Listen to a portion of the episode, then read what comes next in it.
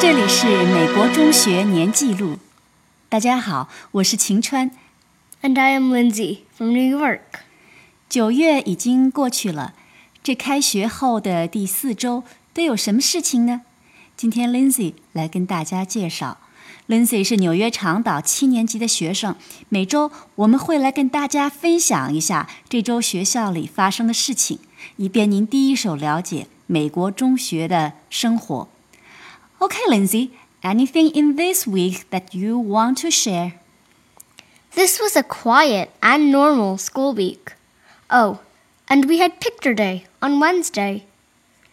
We took individual portraits for our school profile.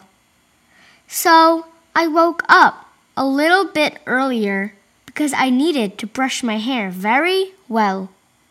I wanted to look nice in the picture. 每学期呢，会有职业摄影师到学校来给孩子们拍一个纪念照。家长呢看过小样后，确定是否付款打印留存。 会有些家长义工到学校帮助组织这件事情。一部分卖出的照片收入也会进入家委会啊、用于给学生们来组织其他的一些活动。I also had a math quiz. My teacher gave us a review packet before the quiz.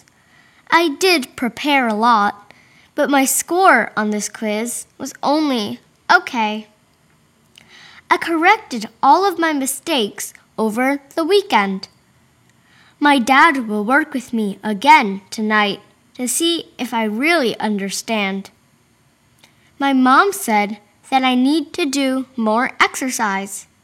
So I asked my teacher to provide me with an online practice resource. Whenever I have free time, I will do and practice more math.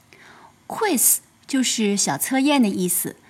Lindsay 觉得没有考好，找老师要网上练习的资源，以后再来加强练习。有些收费的教育资源网站会对学校提供一些免费服务，老师把学生的账号设置好，学生回家就可以免费上网练习啦。Lindsay, do you have any interesting homework this week? My social studies teacher asked us to prepare for a project. In it, we have to research Long Island. Our class is divided into different groups tourism, industry, cuisine, landmarks, and geography. I'm in the tourism group. I have to research the destinations that tourists go to when they visit Long Island. Social study 就是社会学研究。最近的作业是分组研究长岛的方方面面，这也是了解家乡的一部分。Cuisine 就是美食的意思，Lindsay 的方向是长岛旅游业。 Today, my friend came over to my house as well. We did homework together, and I helped her with her essay for her social studies class. Tomorrow, I have cross country picture day. The whole team wears their jerseys and we take a picture together.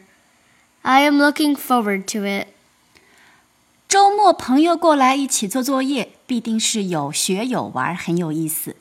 周一呢，总是比较困难，但是一起越野跑训练的同学们要穿上队服，叫 jersey，一起来拍照。 上学有新鲜事情，就有盼头了。周一也值得盼望了。祝大家国庆节，嗯，好好休息。Lindsay 呢，可还得早起上学。我们下次接着聊。